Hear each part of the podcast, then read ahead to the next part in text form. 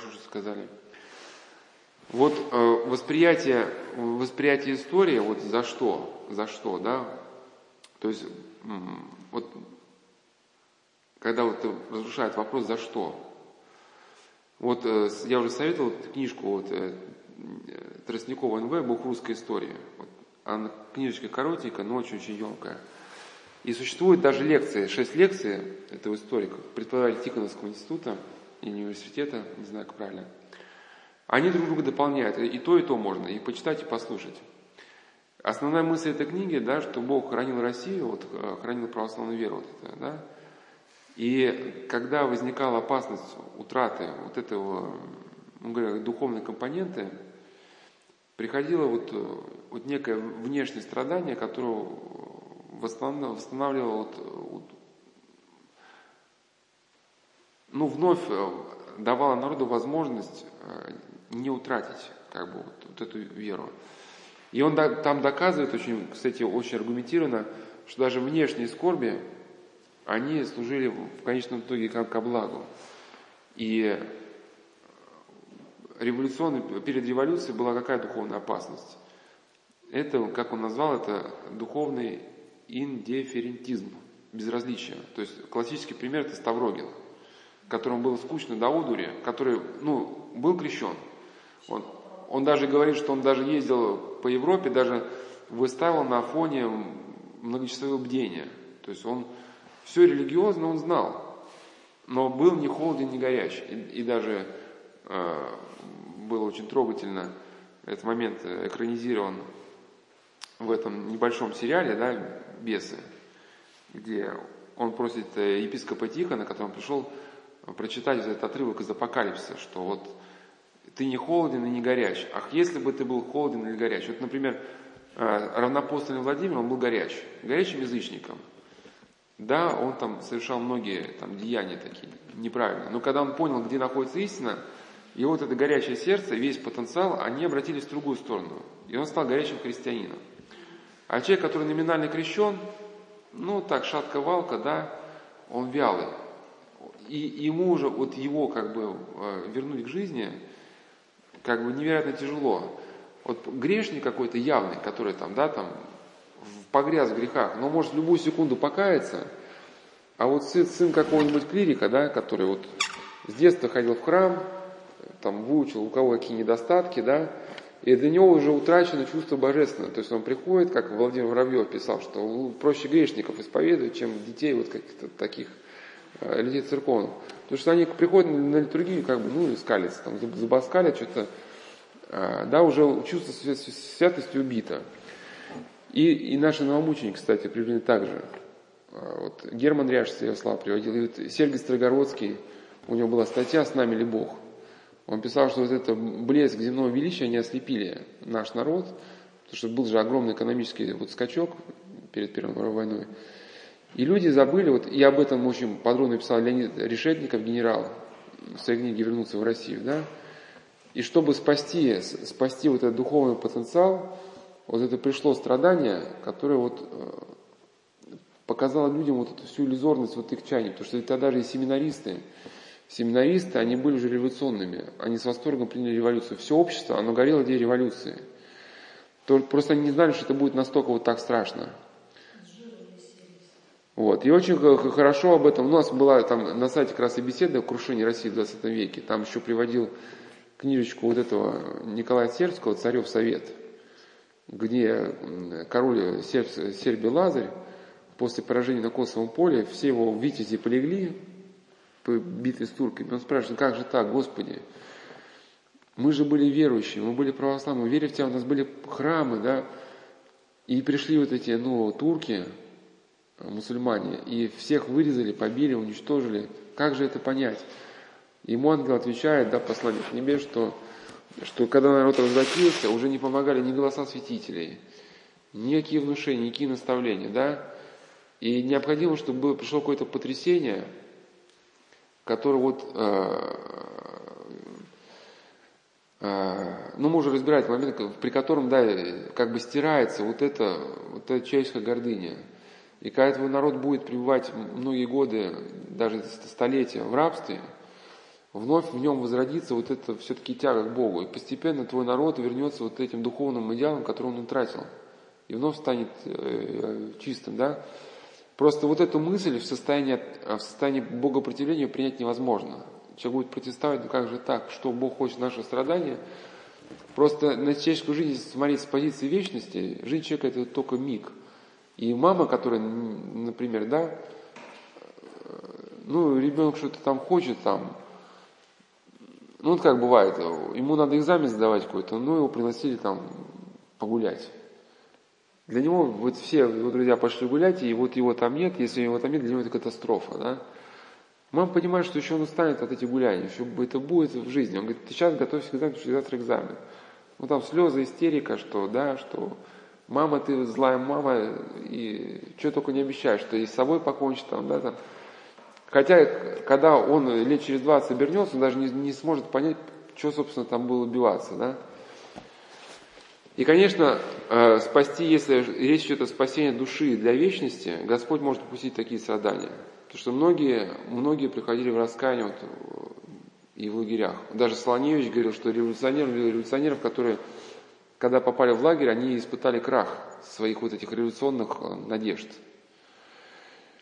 И вот как вот, этот вопрос, я про Архипа сейчас возвращаюсь, вот за что? За что и почему? Он, он реш, решился у одной женщины, Надежды Петровна.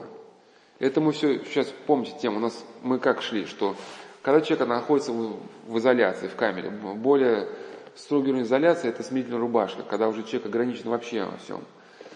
Э, чтобы э, человеческая личность э, как бы вот развивалась, чтобы человек мог сохранить способность сознавать, необходимо духовное делание. Да?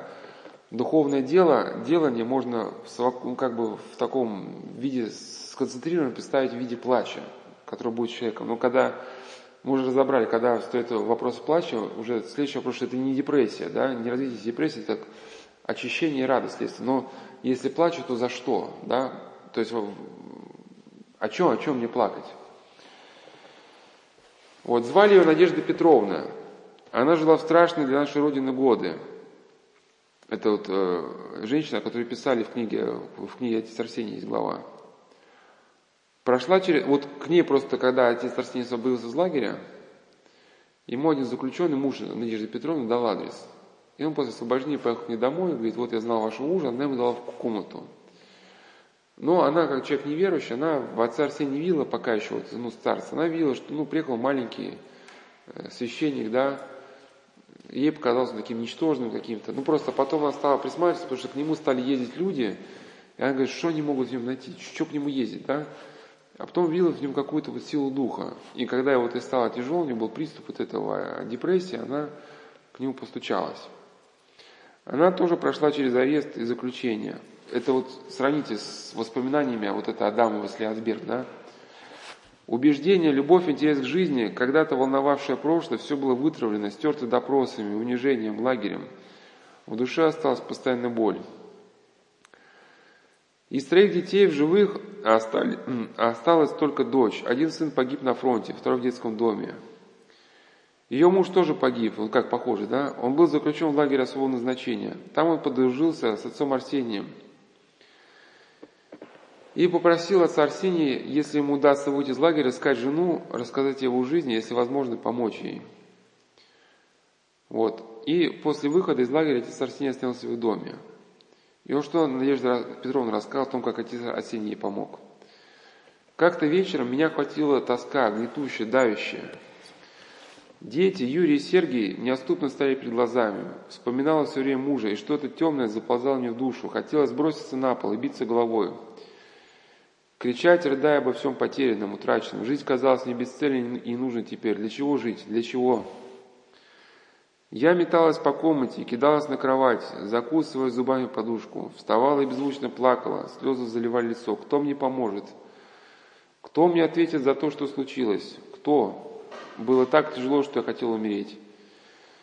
Мне вспоминались страдания детей в детских домах, ужас расставания с ними при аресте, их расширенные глаза, полные страха и мольбы, обращенные ко мне, уходящие с, арестов... с арестовавшими работниками НКВД. Смерть мужа в лагере, допросы, моя жизнь. Все приносилось с какой-то особой четкостью, обостренно, болезненно. Хотелось куда-то бежать и потребовать ответа, зачем все это было. Вот Надежда Петровна без стука вошла в комнату отца Арсения. Он стоял в углу перед иконой Божьей Матери. Ярко горела лампадка, и он в полный голос молился. Сквозь охватившую рыдание Надежда Петровна смогла сказать только одно «Помогите, мне очень тяжело». Заклевываясь от рыдания, рассказывает она, я стала говорить сперва озлобленно, потом раздраженно, и наконец успокоилась. И вся моя жизнь, вся до мельчайших подробностей вставала передо мной. Я выплескивал ее на отца Арсения. Рассказывала о себе, о детях, о муже, о горе, страданиях, о своей жизни, об ошибках, стремлениях, о прошлой работе. Прошлое, обнаженное прошлое, вдруг предстало передо мной совершенно по-другому. Рассказывая о себе, я увидела не только себя, но и тех людей, которым я приносила страдания, боль, унижение, а возможно и смерть. Все произошло, прошло перед моими глазами. Слова, услышанные мной, все время, во, время, во все время моего рассказа незримо присутствовали, как бы освещая мне путь. А, слова молитвы, услышанные мной, во все время рассказа незримо присутствовали, как бы освещая мне путь. Говорила долго, несколько часов. А отец Арсений, опершись руками на стол, недвижно слушал меня, не прерывая, не поправляя. Когда я кончила, сама удивилась тому, что рассказала отцу Арсению. А, тому, тому что рассказала. Отец Арсений встал, подошел к иконе, поправил лампадку, перекрестился несколько раз и стал говорить.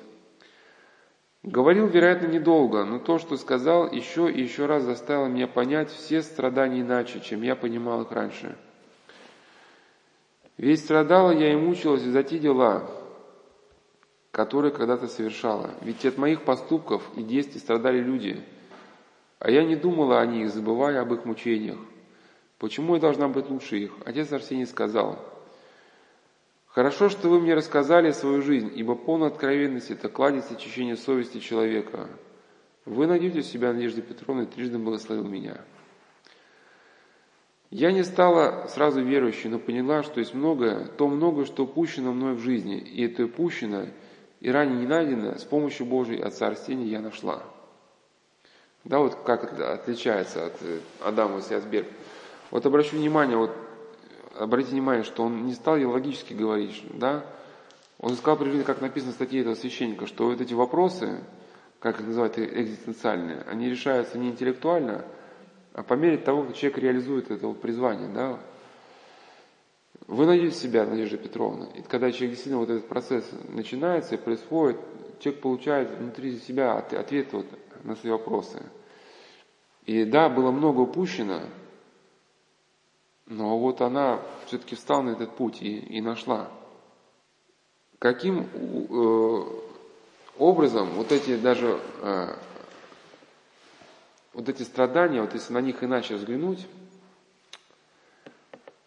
они могут даже принести э, пользу человека, вот если правильно к ним отнестись. Вот Николай Блокин, который ссылался, у него есть повести и рассказы, его в советские годы посадили за то, что он печатал там молитвословы, ну, прочую какую-то литературу, за типа за антисоветскую агитацию. Ну, посадили его с намеревшим умер заключения, то есть когда, как ему сказали, когда будет кончаться 10 лет срока, будет проверять новый. И ему запретили оказывать медицинскую помощь в тюрьме. Ну вот пишет, значит, мы нарушили закон Советского Союза о монополии печатного дела. И с точки зрения этого закона села совершенно правильно. И об этом ничего не жалею. Отмечаю, потому что если бы я не сел, я бы не написал того, что написал, не, не, не сделал бы еще массу наработок, в кавычках, скелетов. Самого себя можно взять только тогда, когда ты заключен в вузы, когда тебе очень плохо, а на самом деле тебе хорошо. И вот из этого хорошо, в кавычках, когда отсутствуют сторонние внешние силы, ты выпестываешь из себя то, чем живешь потом. Жил я потом писанием, темами, осмыслены, которые были осмыслены там. Задумки писать были давно, но пока занимался подпольным изданием церковных книг, это плохо получалось. Чтобы писать, нужно было свободное время, а времени в тюрьме хватает. начался самый продуктивный период в моей жизни.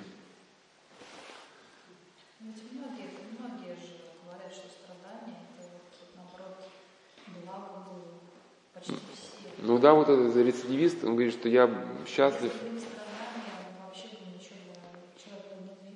Он. Да, вот, ну, ну, понятно. да, он говорит, что я счастлив, что побывал в тюрьме, потому что в тюрьме я обрел Бога. Конечно, вот именно тюрьма-то же Господь же устраивает специально. да, тогда человек- Ну, то есть, мне кажется, вот, ну, христиане не понимают это, да? Про страдания, что без них никак. Ну, Ну, надо понять, что это вот, вот разницу почувствовали. Вот одно дело страдание Адама и Слясберг, когда человек не видит этого э, с- света Божьего, да, и для него вот это страдание воспринимает просто это, это, это, э, тупая мясорубка, которая тебя просто перемалывает. он еще и просто мало страдал. Да, ну вот и как вот когда вот из- выходит из понимания вот этого света Христова, тогда люди не видят земную историю иначе, как просто женова, которая перемалывает людей. Да, вот в этом смысле книжка вот эта Тростникова очень, очень интересна она. Наверное. Ну, она вообще очень неинтересна. Почему необходимо вот это самоукорение еще? Да, вот плач по Богу, плач по Богу это синоним самоукорения. Потому что если искать виноватого, то вот эта ненависть, когда она внутри разовьется, она сведет человеку, может свести человека с ума. В этом смысле очень была полезна, наверное, книжка вот эта Леонида Решетникова. Ну, в принципе, это там идея уже там других авторов были похожи. Ну, сейчас чуть-чуть и закончим. А, ну, просто обычно говорят, что вот кто-то виноват какой-то, да, там коммунистический лидер. Но Леонид Решетников, он и э, при по-моему, в Арсенофе, он тоже, даже, то есть вначале в Арсенофе Оптинский, значит, он говорит, революция началась в семинарии. Леонид Решетников, он показывает, что революция осуществилась потому, что все общество было глубоко уже больно. То есть просто вот этот э, смерч революции, он вынес каких-то людей, которые были поставлены во главу, ну, наиболее такие, как бы, яркие представители. Но об этом многие писали, ведь не, не один же там Берия э, шила одежду за- заключенных и пришивал эти номера, да? Ведь кто-то шил, кто-то номера при, при, это, э, при- пришивал, кто-то охранял, кто-то готовил в этих тюрьмах похлебки, да? То есть было задействовано огромное количество людей, работала целая система. И э, вот это предательство, предательство существующего э, и царя, и ломание вот этого жизни, это было как бы э, дело многих людей. Да, кстати, вот если вот это, как сказал, светское, светский гуманизм, да, вот, ну, например, люди вот, в принципе, светский гуманизм, это же, если так перефразировать, да, для не причинить зла, но это же моя хата с края ничего не знаю. Я же не, не делаю другим зла. Моя хата с края, ну вот, я не, не вмешиваюсь в их дела, они пусть не вмешиваются мои. Но вот это даже, вот как вот э, Тростников говорит, религиозный индифферентизм, да, безразличие. Безразличие, оно, оно, оно, оно во многом, да, и запускает вот эти процессы. А, И мы э, сами еще не даем себе отчета, вот есть такая вещь, называется закон последствий факта. То есть мы, когда совершаем какой-то поступок, сталкиваемся с теми последствиями, которые мы даже не предполагали. Ну и э, вот это укорение, самоукорение, на самом деле, если мы будем внимательны к себе, вот будет причина, в которой мы могли бы, э, за которую могли бы себя укорить. Вот как Нил Синайский пишет. Когда мирно кончится у тебя с братом спор и размолвку- размолвка по поводу какому-то, себя самого почитай погрешившим. Для чего? Чтобы на безмолвии в сердце не найти тебе борьбы помыслов, из которых одни, выставляя ничтожность оскорбления, будут укорять, что не стоило останавливаться на нем, а другие, выставляя важность его, будут внушать сожаление, что за него не отплачено таким же оскорблением. То есть по- по-русски. То есть когда у те- ну, был какой-то размолвка, вы обсудили все, да? Ну, поняли, в чем суть. Себя самого почитай согрешившим. Для чего? Чтобы когда вернешься домой, в спокойную обстановку, чтобы тебе не метаться, типа, по комнате, да, от помыслов. Потому что одни помыслы тебя начнут говорить, что дело было пустячное, и что за этого пустячное дело, то вообще поднимать был разговор. А потом через какое-то время будет, да, да дело-то, ишь как, да? Вот, как он меня унизил-то, а почему же я ему не ответил-то? Ведь были же аргументы, да, эх, и человек не может быть мирен, да? Вот эти мысли сталкиваются, сталкиваются, чтобы их унять, необходимо вот сам укорить себя. А Водрофей пишет, если смиренно случится что-либо скорбное, он тотчас обращается к себе и осуждает себя, что он достоин того, и не станет укорять другого. Не будет на другого возлагать вину, и таким образом переносит случившееся без смущения, без скорби, совершенно спокойствием, а потому не гневается и никого не прогневляет.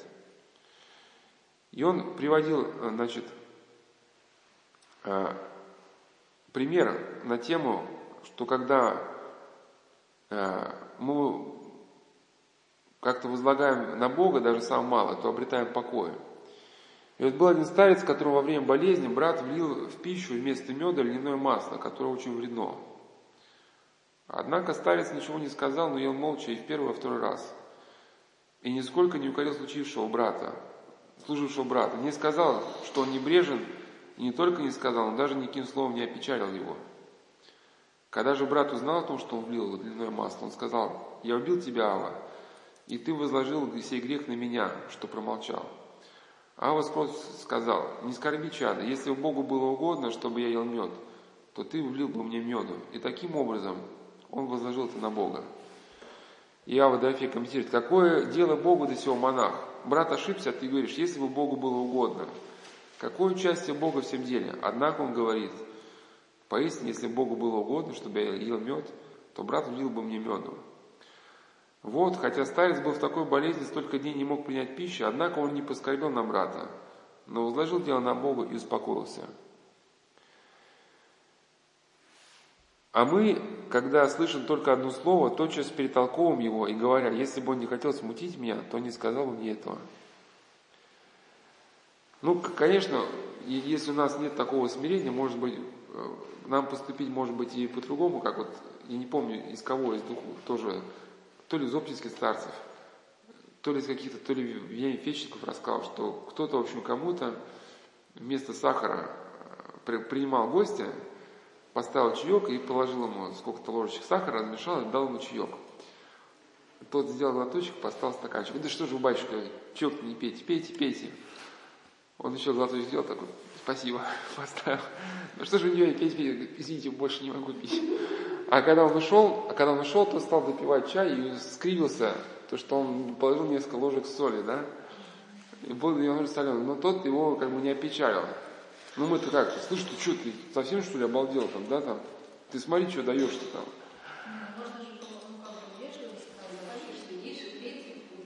Ну, ну, поэтому, поэтому, да, э, просто не, не все для нас постижимо в деятельности святых отцов, но мы хотя бы можем взять хотя бы этот принцип. Просто э, идея, это еще одна из идей, мы не знаем, чем он руководствуется, но идея в том, что если по, по духовному закону, если ты послужил причиной смущения человека, то это смущение передается тебе. То есть, если бы этот брат ушел бы в скорби, который сварил бы кашу, кашу да, то этот старец потом не, не смог бы безмолвить в келье. И вот как, например, Авы и Анколов, они когда путешествовали и поняли, что проводник заблудился, шли ночью по пустыне, и если идти дальше, то они вообще забудутся окончательно. И братья предложили, надо сказать ему, что мы идем не туда. Говорит, братья, если, значит, мы ему скажем, он напечалится, и потом будет нас избегать, потому что он поймет, что как бы сделано нам плохо, да, и будет нас избегать. Поэтому скажите, что, что я, типа, у меня там нога или желудок, и я не могу дальше продолжать путь. Мы остановимся, а утром брат сориентируется. И они к нему подошли и говорят, а, а, а чувствует себя плохо, он просит тебя остановиться, потому что мы не можем дальше продолжать путь. А мы остановились, а утром проводник уже при свете дня огляделся и понял, куда идти.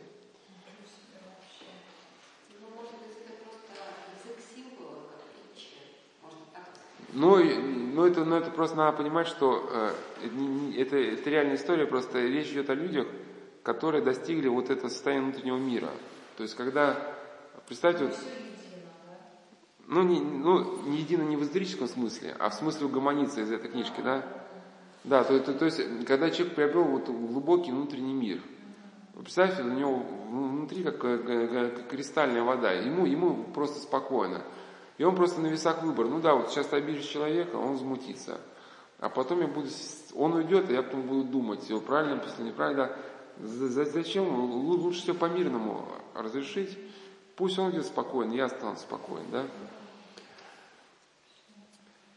И он пишет, что а, а мы, то есть люди как бы себя укоряют. А, и вот он приводит пример, что два брата, они э, поругались и попросили прощения друг у друга, но никто из них не успокоился. И пришли к Аве и говорят, что слушай, э, я не успокоился, потому что он типа своевольный. Я оскорблю на брата. Потому что он своевольный, а по идее он должен был меня слушаться. Да? И, и раз он не слушается, то я оскорблю.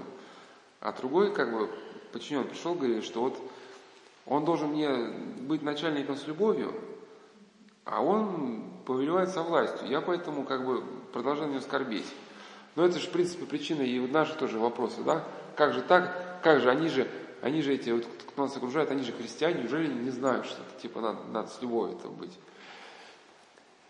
И вот, а, и, э, значит, э,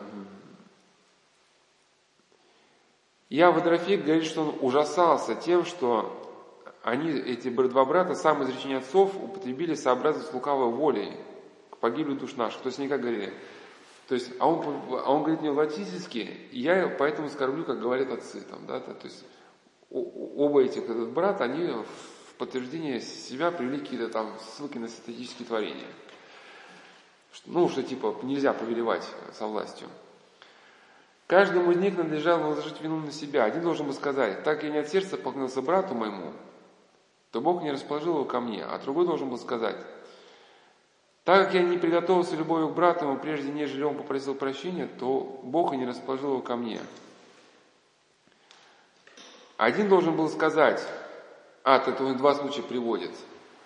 А, вот первый случай я сказал, а потом два брата поклонились друг другу, но прощения получили. Один говорит, что я не получил, то есть не, не получили успокоения. Я получил успокоение, потому что он мне нечестный, он мне нечестно что-то поклонился, там, да, лукаво поклонился. Вот, ну и другой что-то подобное сказал. И другие братья, вот, э, один должен был сказать, я говорю властительски, потому Бог не располагает брата моего довериться мне. А другой должен был так помышлять. Брат со смирением любовью приказывает мне, но я не послушан, не имею страха Божия. Ни один из этих людей не нашел пути к самоукорению. Каждый возлагал вину на ближнего. Вот почему мы не преуспеваем, вот почему и не получаем ни от чего пользы. Но подчеркиваю, все время наше проводим в противлении друг другу и мучим самих себя. А представьте, когда человек один, он изменить ничего не может, сидит один в комнате и начинает вот это и, и, и мучить себя, и мучить этими помыслами. Каждый оправдывает себя, а, но позволяет себе ничего не соблюдать, а от ближнего требует исполнения заповедей. Почему мы лучше от себя не требуем исполнения заповедей и не укоряем себя в их несоблюдении? Ну и последние вот слова Арцебушева. Вот Арцебушев, узник ГУЛАГа, вот он, когда он был узником ГУЛАГа, Он, кстати, давно умер. А? А, нет, не в курсе. Он недавно буквально, неделю назад. Да, тоже уникальная такая судьба. Да. Тоже неверующим было бы полезно, может, почитать у нее книги «Милосердие двери», там ну, совсем совершенно явные чудеса, чудеса Божьи были. А, За эти шесть месяцев, он пишет, у меня скопилось кое-какое барахло, так что я был уже не в одной рубашке, мог даже делиться с неимущими. Борода моя росла, и меня по-прежнему вертухая звали Иисусом. Почему я вызвал в их воображение такую ассоциацию с Иисусом Христом, я не понимал, и меня это смущало. Ибо я был так далек, беспредельно далек от этого светлого образа безгрешного Сына Божьего, который взял на себя грехи мира. Я же все мытарства, выпавшие на мою долю, принимал как заслуженные, как наказание за грехи. Такая внутренняя позиция справедливости и наказания, подчеркиваю, ее, необходи, ее необходимость для меня помогала мне и поддерживала в трудные моменты жизни. Внутри себя, в своей душе я принимал как должное, как необходимое для меня испытание. Гром не грянет, мужик не перекрестится. Хотя, в принципе, ну, э, по сути, его а, арестовали совершенно там какой-то террористическая организация какая-то, да, которая там в помине не было. Ну, он никаким терроризмом не занимался, просто кто-то его для, для галочки туда. Лежа, сидя, шагая, а, значит, вот, секундочку. С Мурома и во все, ну, и дальше насмысливается. Хотя, э, хотя действительно, ну мы еще будем говорить, вот, или давайте, тут, тут необходимо, чтобы эту тему закончить, ее надо Ефрема Силина просто привести, за, за что. Сейчас чуть продолжим. С Мурова и, и во все последующие жизни, то есть идея, да, понятно, что хоть заключению попал по статье смехотворной, абсурдной, но он вспоминает свою жизнь. С Мурома, в котором он жил, и во всей последующей жизни во мне играла жизнь, кипела кровь. И многое заложенное с детства, то есть религиозное воспитание, которое мама придала, куда-то ушло, словно не жило вовсе. Это и совсем не значит, что для меня перестал существовать светлый мир детской веры, но его все сильнее и сильнее заслоняла жизнь, страсти, грехи, большие и маленькие, в которые душа погружая, погружается, как щепка в океан, болтаясь среди житейских волн. Там в кавычках из, из песнопения воздвига, воздвигаемых зря напасти бурью. Там и, и блуд, и все, много чего было. Когда я оказался отсеченным от мира, в нависшей беде, один на один с, с этой бедой, единственная соломинка спасения была для меня вера, которая всплыла в душе на поверхность и открыла мне, ну там это в кавычках, да, с песнопением, множество содеянных мною лютых. Пришло раскаяние, пришло покаяние с мокрой подушкой от слез. Лежа, сидя, шагая, вспоминал забытые молитвы, повторяя их, ища прощения и помощи. И то, и другое было искренне. Но мне никогда в жизни не удавалось удержать себе как основную жизненную силу это чувство, это состояние. Оно покидало меня, окуная в бездну греха, и вновь приходило, очищало на какое-то время, и снова я был не в состоянии удержать его, хотя в самых безднах греха я ощущал свой грех и свое падение. И так всю жизнь до сего дня. В бездне грехов не валяйся, и неследно призывай милосердие бездну, от ли Божьим я возведи. То есть, да, вот он осознал вот это покаяние, то есть наказание как милость Божия. Вот этот бывший рецидивист тоже к этому пришел, да? Примите наказание как вот милость очищающую. Вот э, из э, книги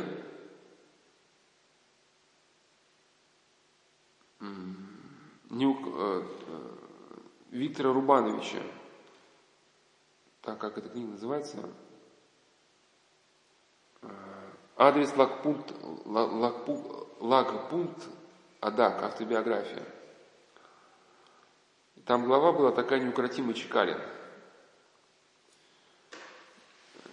Ну, Чекалин, это, я так понял, что это какой-то чекист репрессированный, что ли, который в лагере держался особняком, и вот этому Виктору Рубановичу помог выжить в лагере.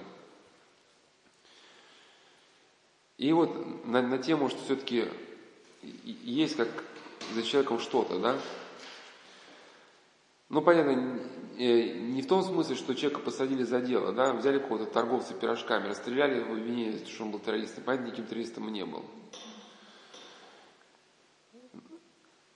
Чекалин был человеком немногословным, и в отличие от большинства лагерников избегал воспоминания, воспоминать о прошлом.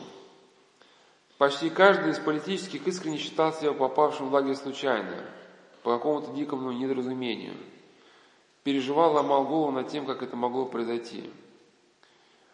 Все они были до ареста вполне преданными советской власти людьми, ни о каком ином строе не помышляли. Многие воевали за этот строй и на фронтах гражданской войны. И вдруг такое.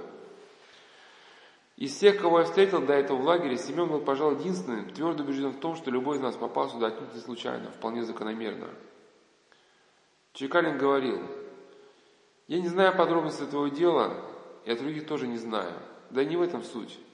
Одно знаю, идет процесс отбора, и любой, кто здесь сидит, должен был быть вырублен. Не потому, что враги, а по другой глубинной причине. Вдумайся основательней, и ты поймешь, что это так.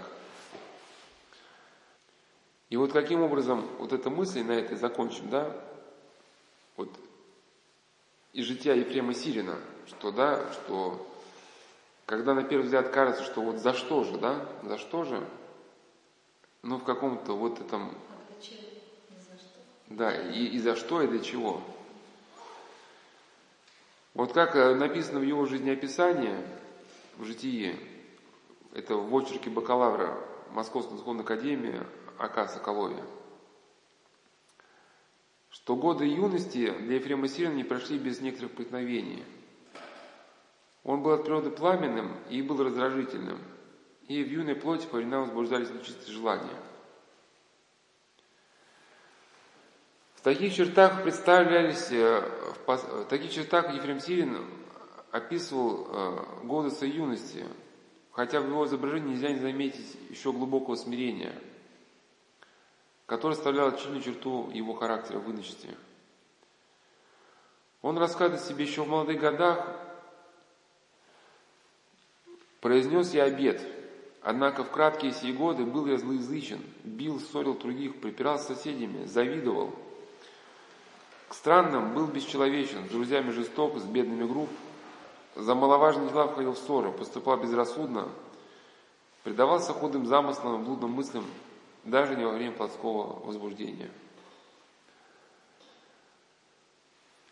А, а пытливость молодого, еще незрелого ума, который усилился постигнуть то, что выше сил его, или легкомыслие, влекли ум в некоторые сомнения относительно промысла Божия.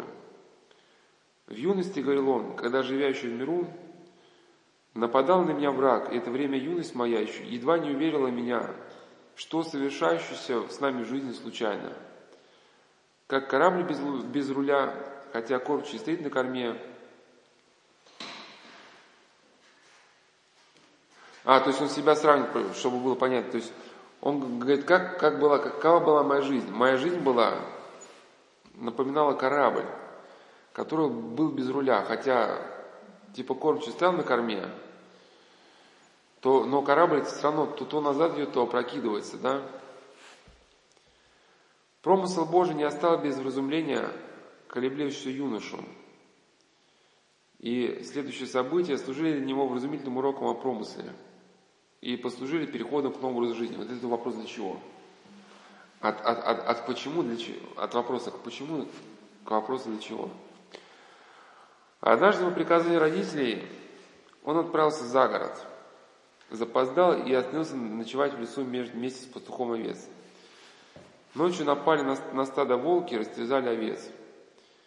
Когда объявил о том пастух хозяевам стада, те не поверили, обвинили Ефрема в том, будто он подвел воров, которые расхитили овец. Ефрем был представлен судье. «Я оправдывался», — говорил он, рассказывал, как было дело. Вслед за мной был привел некто, которого поймали в прелюбодеянии с одной женщиной, которая бежала и скрылась. Судья отложил исследование дела, обоих нас отослал в тюрьму. В заключении нашли мы одного земледельца, которого привели, ну, в тюрьме, да, привели за убийство. Но и приведенный со мной человек не был прелюбодеем, и земледелец не был убийцей, и я не был расхитителем овец. Между тем были взяты по делу земледельца мертвое тело, по ему делал пастух, а по делу прелюбодея муж виновной женщины. Проведя в темнице семь дней, восьмой вижу во сне, что кто-то говорит мне, будь благочестив, и разумеешь промысл Божий, перебери в мыслях, о чем ты думал и что делал, и по себе да знаешь, что эти люди страждут не несправедливо, но не избегнут наказания виновные. И так, пробудившись, стал размышлять о видении – и, отыскивая свой проступок, нашел, что в другой раз, быв в этом же селении, на поле среди ночи, со злым намерением выгнал я из загона корову одного бедного странника. Она обессила от холода и от того, что была не праздна, ее настиг там зверь и растерзал. Ну, к вопросу вот еще о, о вот этом чекалине, да, что революционеры спрашивали за что, да, хотя не стали вопрос, что, да, что они разрушили Россию, да, обрекли миллионы людей на какие-то страдания, мучения, да, и включились в тот процесс, который обычно уничтожает самих революционеров. Он рассказал Ефрем Сирин, значит, преподобный, своим, э, кто с ним сидел в заключении, свой сон. И они стали тоже ему рассказывать а поселянин говорил, что я видел человека, который тонул в реке, и хотя мог ему помочь, однако же не помог. Ну, и его взяли за убийство, да. Городской житель рассказал, что присоединился к обвинителям одной женщины, которая была оклевета, которую оклеветали в прелюбодеянии. Это, говорит, была вдова, и братья, возведя на нее всю вину, лишили отцовского наследства. А мне по, по, по условию дали часть этого наследства. Ну, и чтобы он, по всей свидетельствовал о ней, лжесвидетельствовал. При этих рассказах, говорил Ефрем Сирин, я начал приходить сокрушение, потому что в этом было некоторое явное воздаяние. Если бы я был один, то сказал бы, может быть, что все случилось со мной просто, по-человечески. Но мы трое были постигнуты той же участью. И вот есть некто, четвертый, отмститель, который находится не в родстве с терпящим напрасную обиду и не мне. Заснув в другой раз, вижу, что тот же говорит мне, завтра увидите и тех, за кого терпите в обиду, и освобождение от возведенного с клеветы. На другой день действительно градоначальнику пристали вместе с Ефремом и другим, э, его товарищами по заключению еще пять человек, которые обвинялись в разных преступлениях. Из них двое были братья э, той вдовы, которая была в свое время ну, оклеветанной. А трое остальные были невинны в том, за что были посажены в темницу, но сами, как открыли Ефрему, были виновны в лжесвидетельстве. Исследование о всех делах не могло быть скоро кончено. Между тем, судья был назначен другой. Новый начальник был знаком с родителями преподобного Ефрема и с ним самим. Но преподобный Ефрем не вдруг его узнал. Но это еще было когда юношей. И когда всем заключенным нужно было предстать на суд, он снова увидел во сне говорящего, в следующий день будешь ты освобожден, а прочие подпадут к справедливому суду. Будь же верующим, возвещай промысел Божий. На другой день судья рассмотрел дела обвиняемых, признал невинными тех, кто был посажен в темницу по ошибке злонамеренности, и предал на сведение зверям тех, кто был увлечен или сознался в злодеяниях. Ну, судья, в общем, узнал его и приказал высечь пастуха для показания истины, а меня освободил. После э, этого в ту же ночь вижу прежнего мужа, и он говорит мне, возвратись в место свое и покайся неправде, убедившись, что есть око над всем назирающее. И сделав мне сильную угрозу, он удалился, до сих пор, а и с тех пор до ныне не видал я его. Ну, в более, как бы есть похожее же повествование, только в, современных уже терминах. Это Паисий Тагорец рассказал, что один монах сетовал Богу, как же так, что сколько в мире несправедливости, почему ты все это допускаешь? И этот монах э, молился в дупле дерева, и вот Господь ему так промыслом, это было не видение, то есть это было как бы, ну, в реальном времени все разворачивалось, что, ну, некий был им откровение, что вот типа смотри и увидишь. И под это дерево приехал путник, лег под дерево, и у него во время сна выпал кошелек с деньгами. И он уехал. Второй путник приехал, нашел кошелек с деньгами, обрадовался и уехал. Потом приехал третий путник, лег под дерево, стал спать. И вернулся первый, кто потерял деньги. Схватил этого спящего, говорит, отдавай мне деньги, которые ты взял. И в ярости убил путника. И монах еще больше недоумения говорит, Господи, ну и где же здесь твоя справедливость? Он говорит, что да, первое, что вот он свои деньги добыл нечестным путем и потому их потерял. Второй, что-то там, то ли у него была какая-то, ну, то ли не урожай, то ли еще что-то было. В общем, то ли его обокрали.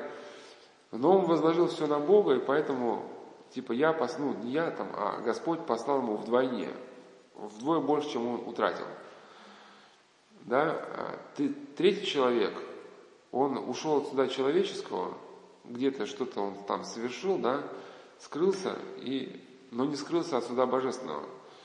Но даже первый, да, который вот совершил вот, вот это возмездие, он настолько раскаялся в проступке, что решил изменить свою жизнь и э, стать монахом, да, что приносить покаяние. То есть вот эти суды Божьи для нас непостижимы. Вот, вот некая глубокая мудрость, мы все говорили, да, логосы, логосы. когда ум человека освобождается от уныния и гнева, он способен видеть духовные первоосновы, на основе которых существует мир. И, и с годами такой человек как-то вот приобретает какую-то мудрость, а, в результате приобретения которой он начинает понимать, а, почему в мире вот что-то происходит. Ну, может, не все начинает понимать, но хотя бы применить к своей жизни. Но пытаться насильно логикой вырвать у Бога вот эти понимания, просто сам человек может не понять вот настолько широту вот этих взаимосплетений, переплетений. И вот даже Антоний Великий, да, когда Богу молился, что, Господи, почему одни там погибают в молодости, другие позже, одни богатые, другие бедные. Сказал Антоний, внимай себе, а то, что, а то, что ты исследуешь, это душевредно. Ну, в каком, в каком смысле? Просто вот только тот человек, который вот сам, как Арцебушев, прошел через эти узы, вот он внутренне действительно воспринял это наказание, страдание как наказание. Но если человек, который вот, э, у которого погиб какой-то близкий, если вот эти слова сказать, которые Арцебушев перенял, перенял как, ну, внутри своего сердца пережил, да, а другому человеку сказать как просто внешнее знание, то это, ну, он его, во-первых, не примет, потому что это не, он это не пережил. И он будет только еще больше роптать что вот, неужели Бог такой жестокий, что Он тут так всех там наказывает. Он как бы, ну, не способен, вот, вот в данный момент так у него вот это уныние, гнев не дают его уму узреть вот эту духовную первооснову реальности, да, то ему этому знание, может быть, и, и, и не откроется.